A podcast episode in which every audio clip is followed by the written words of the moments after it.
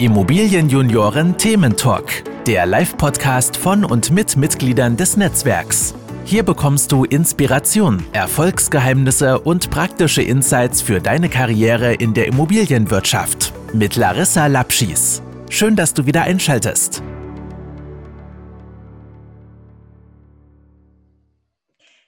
Herzlich willkommen heute zur Podcast-Folge zum Thema Immobilienfinanzierung. Und zwar mit dem Fokus auf die Marktentwicklung aus Sicht der Bank. Ich glaube, es gab in den letzten Real Estate Talks nicht ein, ja, eine einzige Folge, wo es nicht um die Frage ging, wie sieht denn im Moment die Bankenwelt ähm, unsere Herausforderungen, vor denen wir stehen. Wie sieht es aus in der Immobilienfinanzierung? Was gibt es Neues? Und deswegen bin ich so froh, dass wir heute ein, das ist nicht nur ein Eventmitglied von uns, sondern auch ein Regionalleiter aus dem Süden Deutschlands im Podcast zu, zu Gast haben. Äh, lieber Christian Kurz, Christian, äh, stell dich kurz vor, wer bist du und wo im Süden äh, ja, arbeitest du, lebst du, bist du zu Hause? Ja, Vielen Dank, liebe Larissa, erstmal für die Einladung und die Möglichkeit. Ähm, ich bin seit elf Jahren in der LBBW tätig. Ähm, davon war ich fünf Jahre lang äh, in Albstadt. Äh, kennt der eine oder andere vielleicht nicht, ist auf der Schwäbischen Alb. Ähm, bin dann vor sechs Jahren nach Hamburg gegangen, habe da tatsächlich dann auch die ersten Berührungspunkte mit der gewerblichen Immobilienfinanzierung bekommen, indem ich äh, gemeinsam mit meinen Kollegen den Standort in Hamburg aufbauen durfte und bin jetzt letztes Jahr im Mai an den Standort nach München gewechselt, da eben auch in selbiger Funktion äh, gewerbliche Immobilienfinanzierung. Sehr spannend. Und dann auch noch in so einem großen Umfeld. Da kannst du uns vielleicht später noch ein bisschen was zu sagen, was genau die LBBW äh, eigentlich ist, weil das Logo kennt man ja, aber was die eigentlich alles machen. Vielleicht kannst du uns da einen kurzen ähm, Einblick geben. Ähm, aber lass uns zum Thema kommen. Wir wollen sprechen über die Marktentwicklung aus Sicht der Bank. Kannst du uns da abholen? Äh, wie können wir das überhaupt eigentlich im Moment einordnen? Also grundsätzlich mal ähm, die volkswirtschaftliche Einordnung und auch da die Meinung unseres Research ähm, ist ganz klar, dass wir seit der Finanz- und Wirtschaftskrise 2008, 2009 eine sehr expansive Geldpolitik haben, mittlerweile sogar ultra expansive Geldpolitik könnte man sagen. Ähm, was aber tatsächlich im Umkehrschluss nicht den gewünschten Effekt erzeugt hat äh, und aktuell eben sich nur in sehr geringem Maße in der Inflation widerspiegelt. Was heißt es jetzt für die Einordnung? Das heißt, dass mit klassischen zinstragenden Anlagen weder nominal noch real wirklich Geld zu verdienen ist. Und im Umkehrschluss gehen die Anleger und Investoren damit äh, auf andere Assetklassen, was bedeutet Sachwerte, insbesondere Immobilien. Genau. Also äh, kann man jetzt fast schon sagen, äh, Immobilienwirtschaft profitiert aktuell eher. Das Oder würde ich so. Nee, das würde ich tatsächlich äh, so unterstreichen. Es, es, herrscht ein großer Anlagedruck im Markt, wie man die letzten Jahre beobachtet.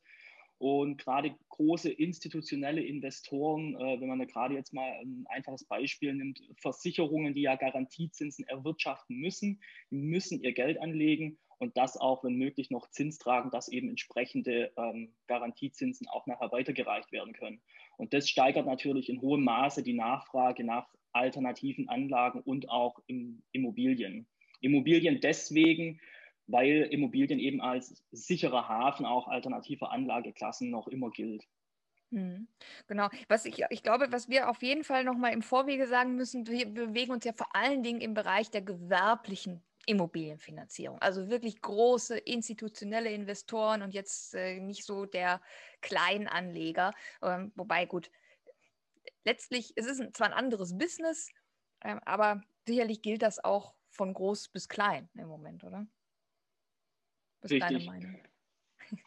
Richtig, also wir bewegen uns äh, tatsächlich, wie du richtig gesagt hast, in, in den großen gewerblichen Immobilienfinanzierungen ähm, die dann schon in den Millionenbereichen sind, bis zu dreistelligen Millionenbereichen. Äh, ähm, aber auch private Investoren ähm, gehen natürlich verstärkt auf die Assetklasse Immobilie, ähm, sodass man da sagen kann, wirklich von klein bis groß, ähm, dass da wirklich eine hohe Nachfrage herrscht. was wir auf jeden Fall noch im Laufe dieses Gesprächs äh, anschneiden müssen, ist, äh, dass mir doch viele im Moment erzählen, dass es schwieriger geworden ist, Bankenkredite, Finanzierung zu bekommen. Da bin ich auch mal gespannt, äh, wie du das, äh, wie du das siehst, weil irgendwie, also für mich passt es im Moment noch nicht so richtig zusammen, dass man eigentlich sagt, ähm, ja, der Hype mit Sachwerten nimmt eigentlich nochmal Fahrt auf und auf der anderen Seite fällt es schwer, Immobilien zu finanzieren. Aber können wir gleich nochmal drauf kommen, weil du hattest gerade gesagt, die verschiedenen Assetklassen. Gibt es aus deiner Sicht im Moment da gerade eine Entwicklung in den Assetklassen? Also wir sehen sehr viele Entwicklungen in den Assetklassen, ähm, tatsächlich auch wirklich sehr verstärkt durch die Covid-19-Pandemie, die ja wirklich viele Trends verstärkt hat, insbesondere die Themen äh, Homeoffice und Digitalisierung. Ähm, um da gleich einzusteigen, wo hat sich der Trend am meisten durchgeschlagen? Das ist jetzt beim Thema Einzelhandel, was wir sehen. Da, da, hört und liest man ja immer von der Verödung unserer Innenstädte. Natürlich zurzeit dadurch getrieben, dass einfach der Lockdown herrscht, aktuell auch wieder. Und damit eben die stationären Einzelhändler gerade im Bereich Textil zurzeit keine Umsätze generieren können. Das heißt, wer profitiert aktuell, um zum Megatrend zu kommen? Profitieren tut der Einzelhändler, der auch schon mit einem digitalen Geschäftsmodell äh, quasi sein Geschäft mitfinanzieren kann. Ähm, was wir im Einzelhandel aber auch sehen, ist, und davon gehen wir auch als Bank aus, dass die Güter eben des täglichen Bedarfs, wie Nahrungsmittel und Drogerieartikel, auch künftig vor Ort gekauft werden ähm, und somit Nahversorger zukünftig auch widerstandsfähig durch Krisen gehen können. Also wir sehen quasi im Einzelhandel, der ja wirklich zurzeit durch Covid-19 wirklich auch im Blickfeld ist, diese zwei Bewegungen, zum einen der stationäre Einzelhandel, Textil und die Nahversorger.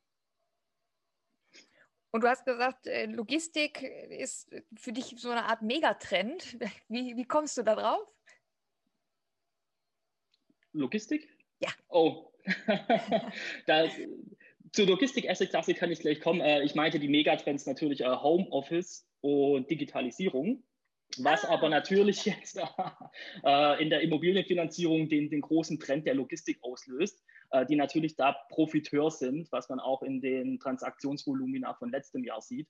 Äh, in 2020 wurden mit äh, rund 9 Milliarden Transaktionsvolumen äh, wieder Rekordstände erreicht. Und das spiegelt sich natürlich äh, eben dann im Wachstum des Onlinehandels wieder. Und da sehen wir einfach Wachstum des Onlinehandels. Das bedeutet einfach auch, dass man Logistik benötigt und der jährliche Flächenbedarf einfach an Logistikzentren deutlich steigen wird. Also wir haben da jetzt auch äh, mit unserem Research sind wir der Ansicht, dass wir tatsächlich einen jährlichen Flächenbedarf von bis zu sieben Millionen Quadratmetern an Logistikflächen haben bis 2030. Das heißt, der Bedarf übersteigt das Angebot deutlich auch in den kommenden Jahren. Wo man das als Investor deutlich jetzt mittlerweile sieht, sind eben in den Spitzenrenditen, die auch schon in der Logistikklasse unter 4% gerutscht sind. Würdest du sagen, dass man auch als Bank da so ein Spezial-Know-how sich aneignen muss, um ähm, Logistikimmobilien finanzieren zu können? Absolut. Ähm, die Logistikimmobilie ist an sich sehr komplex, beziehungsweise auch die Unterkategorien von Logistikimmobilien ähm, sodass man tatsächlich bei dieser Assetklasse nicht sagen kann, welcher Standort ist der beste an sich, sondern man muss tatsächlich dezidiert darauf eingehen, welche Logistik-Unterkategorie funktioniert auch an welchem Standort. Also habe ich ein reines Distributionszentrum oder habe ich tatsächlich dann auch ähm, Kühlhäuser, wo auch die Lagen sich dann natürlich deutlich wieder ähm, anders auswirken. Mhm. Also wenn man jetzt mal so über die Autobahn fährt, quer durch Deutschland, da tun sich ja äh, immer mehr von diesen großen äh, Logistikzentren auch auf. Ne? Also gerade wenn man jetzt irgendwie so aus Hamburg mal die A1 fährt, äh, links und rechts, das ist ja Wahnsinn, was da innerhalb kürzester Zeit eigentlich an Logistikparks auch gewachsen ist. Ne? Hast du da so, hast du da so einen Überblick, wo gerade irgendwie so ein Hotspot losgeht? Also wir sehen, ich gerade aus Bayern, wir, wir sehen Hotspots natürlich an der Autobahn äh, entlang, wenn man ähm, Richtung Leipzig fährt und an der Grenze zu Tschechien. Da sehen wir Hotspots. Ähm, und dann, wenn man in den Norden geht, weiter Hamburg südlich, wie du ja auch gerade schon gesagt hast, man sieht, dass immer mehr gebaut wird. Und was sich natürlich auch bei der Assetklasse Logistik an der Lage entwickelt hat, ist, was man sieht, es, die Logistikhallen sind auch nicht mehr auf dem platten Land, sondern sie rücken immer näher an die Städte. Das spiegelt sich ja auch in dem Trend äh, Last Mile nachher wieder, der die Logistikbranche derzeit wirklich sehr umtreibt. Ähm, ob es zukunftsträchtig ist, frei werdende Einzelhandelsflächen nachher tatsächlich auch als innerstädtische Lager zu benutzen, um wirklich Same-Day-Delivery anbieten zu können, das weiß ich persönlich nicht. Ähm, das, das wird sich noch zeigen, inwiefern man da auch Nutzungsarten umändern kann. Aber zumindest sieht man den Trend der Logistik, dass er näher zum Kunden geht. Und jetzt, wir hatten jetzt so über so die Trend-Asset-Klassen gesprochen, also Nahversorgungszentren, äh, Logistik. Eigentlich ja interessanterweise auch genau die Asset-Klassen, die sie auch schon vor Covid-19 äh, auf Fahrt aufgenommen hatten. Ähm, also ist eigentlich hat es jetzt, hat jetzt ähm, Corona dem Ganzen vielleicht irgendwie so eine Brandbeschleunigung gegeben. Aber ein Trend war es doch eigentlich schon vorher. Oder? Das stimmt, da, da, gebe ich dir recht. Also wir haben auch die Logistikbranche äh, haben wir schon seit mehreren Jahren auch bei uns äh, im Blickpunkt, weil es war tatsächlich immer eine gefragte Assetklasse und wie du richtig sagst, der Trend, der war immer schon da. Und dann stimme ich dir voll zu, dass die Covid-19-Pandemie war dahingehend der Brandbeschleuniger, um diese Assetklassen tatsächlich nochmal deutlich in den Fokus zu rücken. Dadurch auch natürlich begründet, dass sowohl die Logistik, man hat einen Blickpunkt auf die Logistik bekommen, im Sinne von, man weiß jetzt auch tatsächlich, wie wichtig das ist. Wir haben es im ersten Lockdown erlebt, als einfaches Beispiel die Klopapierrollen zu Ende waren, weil einfach die Logistik nicht funktioniert hat, die Zulieferung. Somit hat das Ganze nochmal mehr an Bedeutung erfahren. Und bei den Nahversorgungszentren sieht man es auch. Es sind die Ankerpunkte, die eben nicht geschlossen werden und auch wahrscheinlich nicht geschlossen werden können, weil es einfach der Grundversorgung des Menschen, der jetzt zum Großteil eben im Homeoffice arbeitet, sichern muss.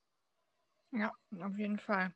Ähm, wenn ich jetzt sage, okay, ich habe jetzt aber kein Einzelhandel und ich habe auch keine Logistik, sondern ich baue Büros und ich betreibe Büros, ich kaufe Büros an, was macht derjenige denn jetzt?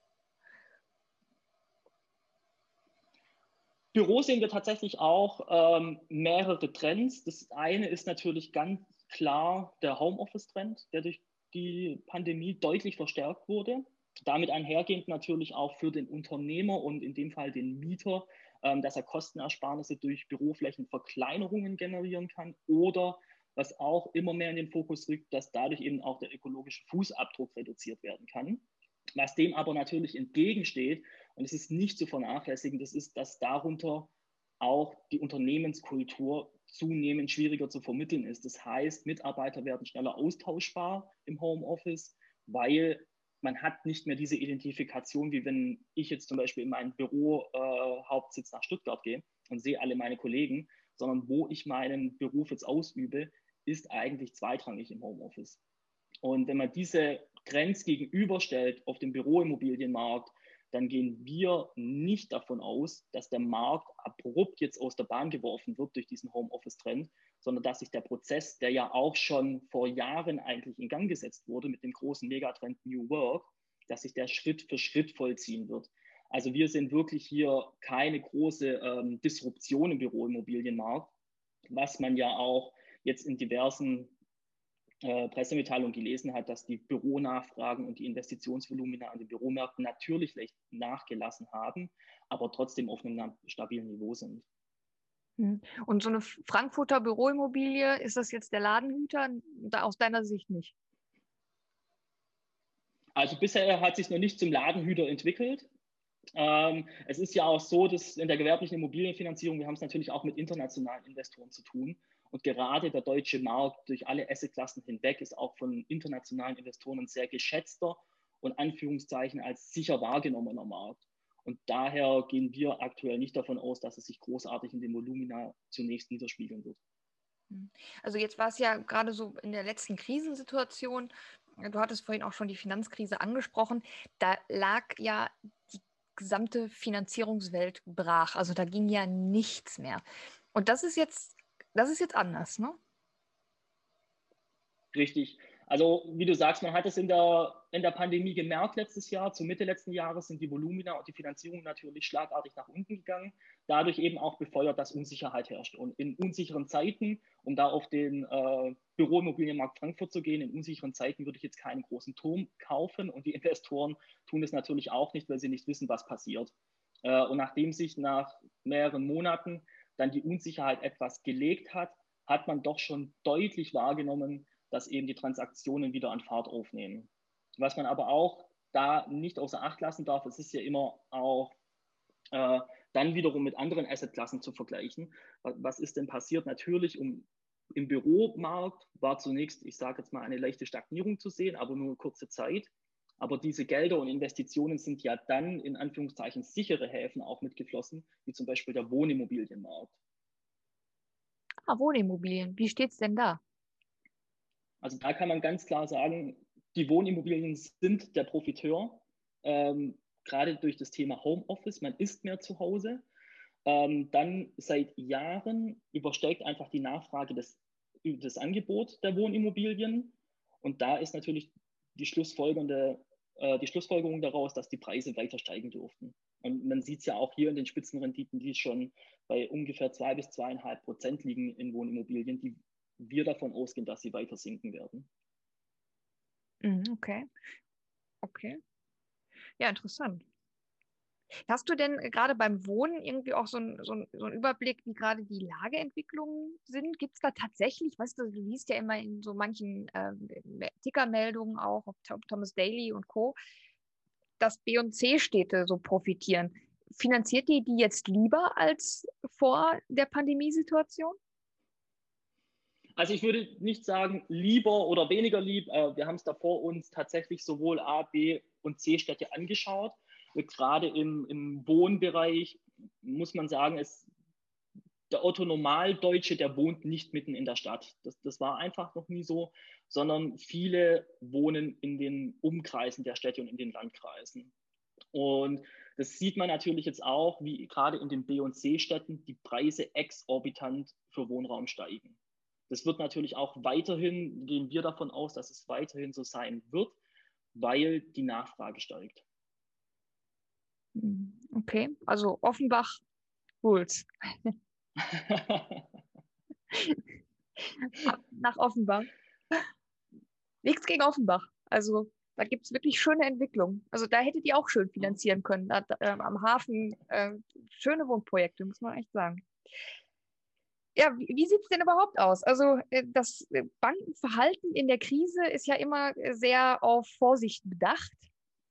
Ähm, was, was gibt, also was passiert im Moment? Wie, wie läuft das ab? Also ist es, weil ich höre immer wieder von den, auch von den Teilnehmern bei uns in den, in den Calls, auch schwierig und nee, die Bank ziert sich da und wir brauchen mehr Eigenkapital. Ne? Und äh, also wie ist da eure Reaktion auf Finanzierungsanfragen im Moment?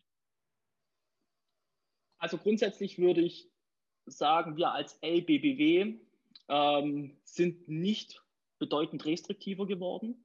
Hängt auch damit zusammen, dass wir natürlich ähm, als öffentlich-rechtliche Anstalt äh, entsprechend auch äh, Träger haben und wir schon immer eben an nachhaltigen, langfristigen Projekten interessiert sind. Das heißt, im Marktvergleich waren wir jetzt wahrscheinlich noch nie die ambitioniersten äh, wir waren ambitioniert immer, aber nicht die risikofreudigsten einfach, weil wir den langfristigen Geschäftsansatz äh, darstellen wollen.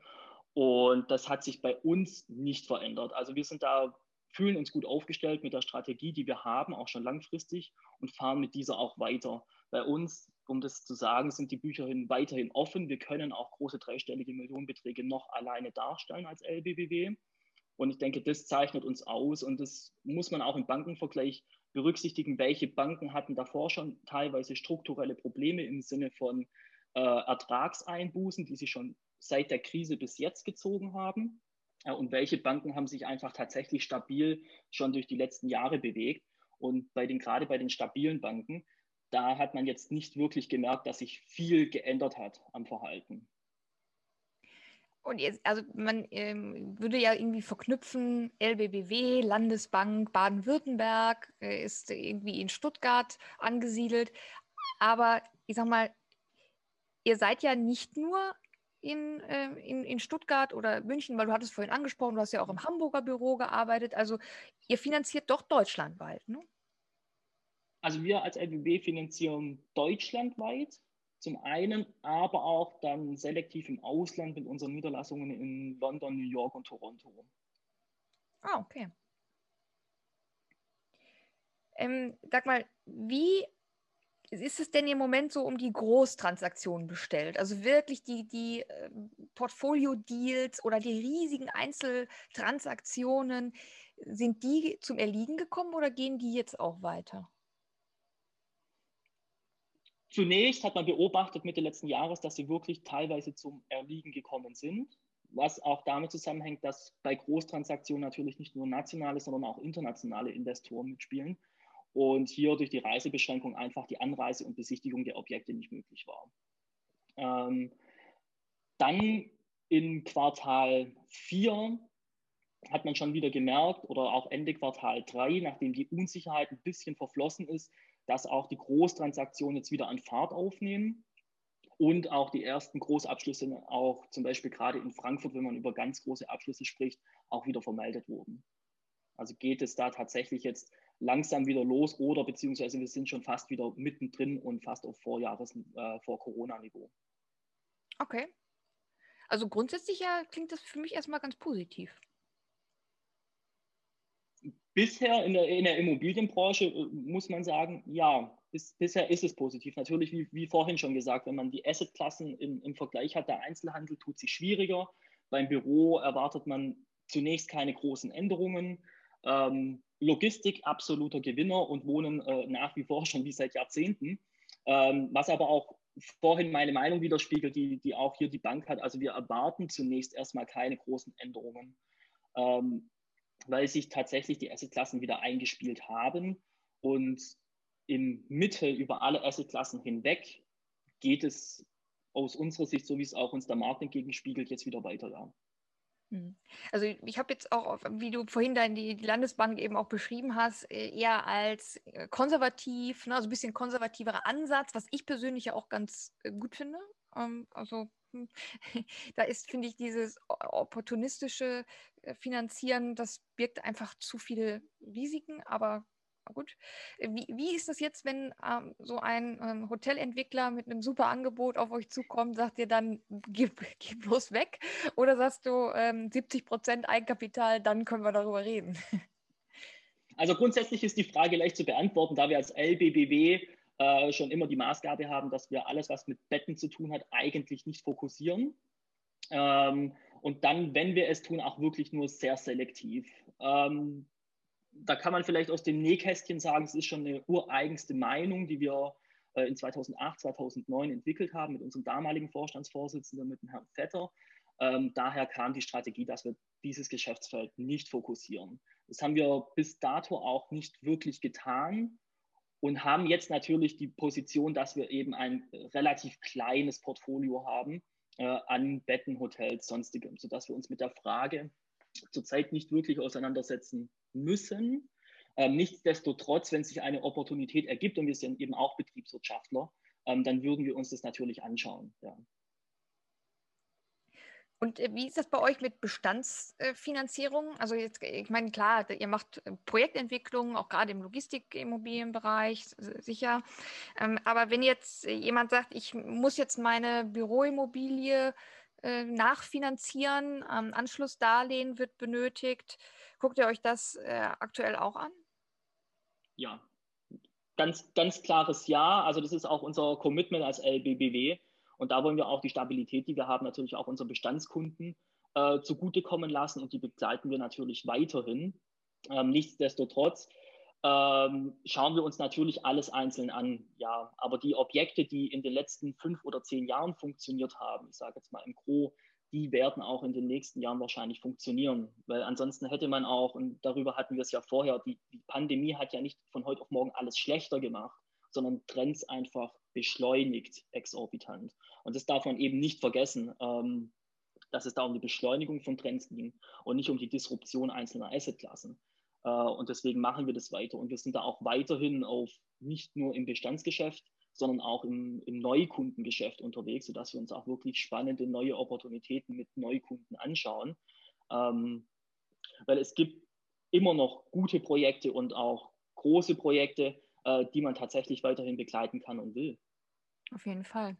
Gibt es für dich so einen Richtwert, was, wo ihr sagt, äh, das ist so, da so viel Eigenkapital sollte man schon mitbringen, um bei euch überhaupt eine Finanzierung anfragen zu können?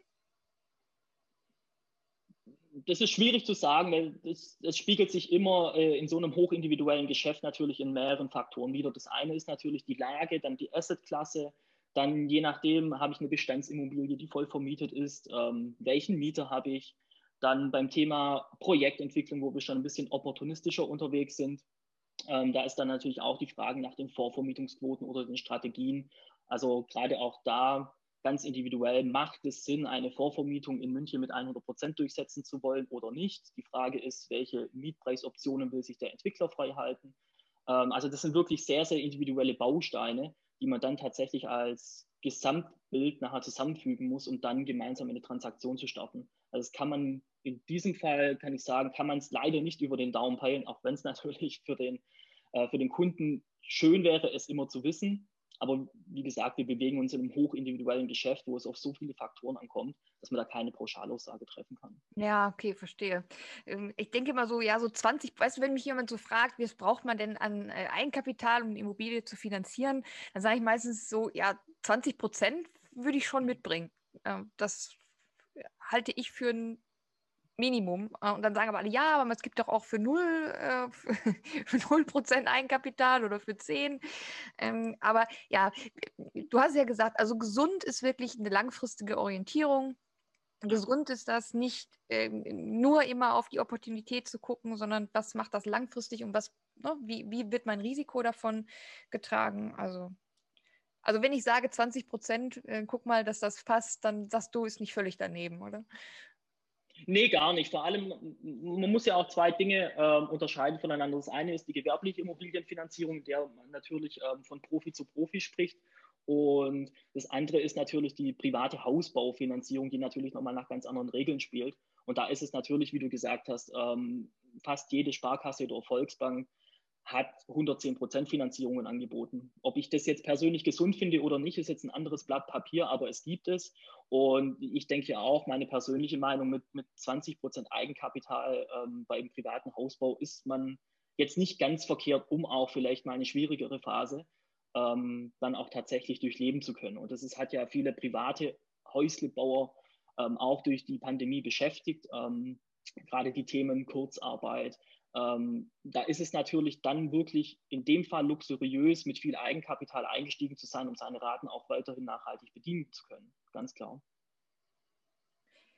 Vor allen Dingen äh, nachhaltig bedienen, finde ich, ist nochmal ein ganz gutes Stichwort, weil ich erlebe oder lese halt auch oft, äh, dass es ähm, Bankenkonsortien gibt. Siehst du da im Moment einen Trend zur, äh, zum Bankenkonsortium? Ein Trend möchte ich nicht direkt aussprechen, aber man sieht natürlich schon Bewegung im Markt. Ähm, gerade bei Konsortien ist es ja auch so, der Sinn dahinter steckt dann natürlich in der Risikoverteilung. Also ich verteile mein Risiko eines Großprojektes auf mehrere Schultern und nicht nur die Risikoverteilung, sondern auch die Expertise. Das ist auch ein nicht zu unterschätzender Faktor. Also wenn es eine Großbank vor Ort gibt oder auch äh, und wir ein Konsortium mit denen bilden wollen, dann wollen wir ja auch im Zweifel Know-how weil der, der direkt vor Ort sitzt, der kann eventuell den Markt besser einschätzen. Und da sehen wir schon so ein bisschen eine Entwicklung, dass man da auf jeden Fall geneigter ist, mittlerweile tatsächlich dann auch Konsortien zu bilden. Ja. Spannend. Auch dort in der Bankenwelt findet Kooperation und Zusammenarbeit statt. Auf einem ganz hohen Level, das muss man natürlich sagen. Das ist schon für Fortgeschrittene. Aber interessant. Ähm, ja, vor allen Dingen auch äh, für die Risikostreuung sicherlich ein äh, wichtiger Aspekt. Da verlagert man gewisse Risiken auch auf unterschiedliche Schultern. Nicht verkehrt. Ähm, jetzt wäre meine Frage nochmal zum, äh, zum Abschluss. Ab wann, ab welcher Größenordnung klopfe ich denn bei dir oder bei euch, bei LBBW äh, in München an? Also mit 5 Millionen oder braucht ihr schon 10? Ja, ich würde mal so, so rund sagen, so ab 10 Millionen ähm, kommt Finanzierungsvolumen, man tatsächlich, ne? Finanzierungsvolumen, genau. Äh, ab 10 Millionen Finanzierungsvolumen kommt man dann tatsächlich äh, bei mir raus. Nichtsdestotrotz kann man natürlich auch sämtliche niedrige oder niedrigere Volumina anfragen. Äh, auch da gibt es ja in der Bank dann verschiedene Stellen, die auch das bedienen können. Ja. Okay. Und äh, sage ich mal so über die Social-Media-Kanäle, wie kann man dich am besten erreichen? Bist du ein Xing-Anhänger oder lieber LinkedIn? Sowohl als auch. Oh, sehr gut. Ja, das, äh, ich mache das auch noch auf beiden Kanälen, aber dann würde ich vorschlagen, verlinke ich dich in dieser mhm. äh, Folge. Und wenn man ähm, nach Immobilienfinanzierung sucht, seine Bestandsfinanzierung verlängern möchte oder ja, generell einfach mit dir auch mal über den Finanzierungsmarkt sprechen möchte, glaube ich, bist du ein sehr guter Kontakt äh, dafür. Und ich danke dir ganz herzlich, dass du uns ein paar Insights gegeben hast im Moment, für wie es aussieht in der Immobilie. Ja, ich danke dir. Vielen Dank dafür. Und ja, bis ganz bald. Äh, hoffentlich dann auch wieder live in München. Äh, da sehen wir dich ja auch als einer der drei Regionalleiter. Genau. Also ich freue mich darauf, wenn die ersten Veranstaltungen wieder stattfinden können und freue mich natürlich auf jeden Austausch. Ich mich auch. Dankeschön, Christian. Bis ganz bald. Ciao.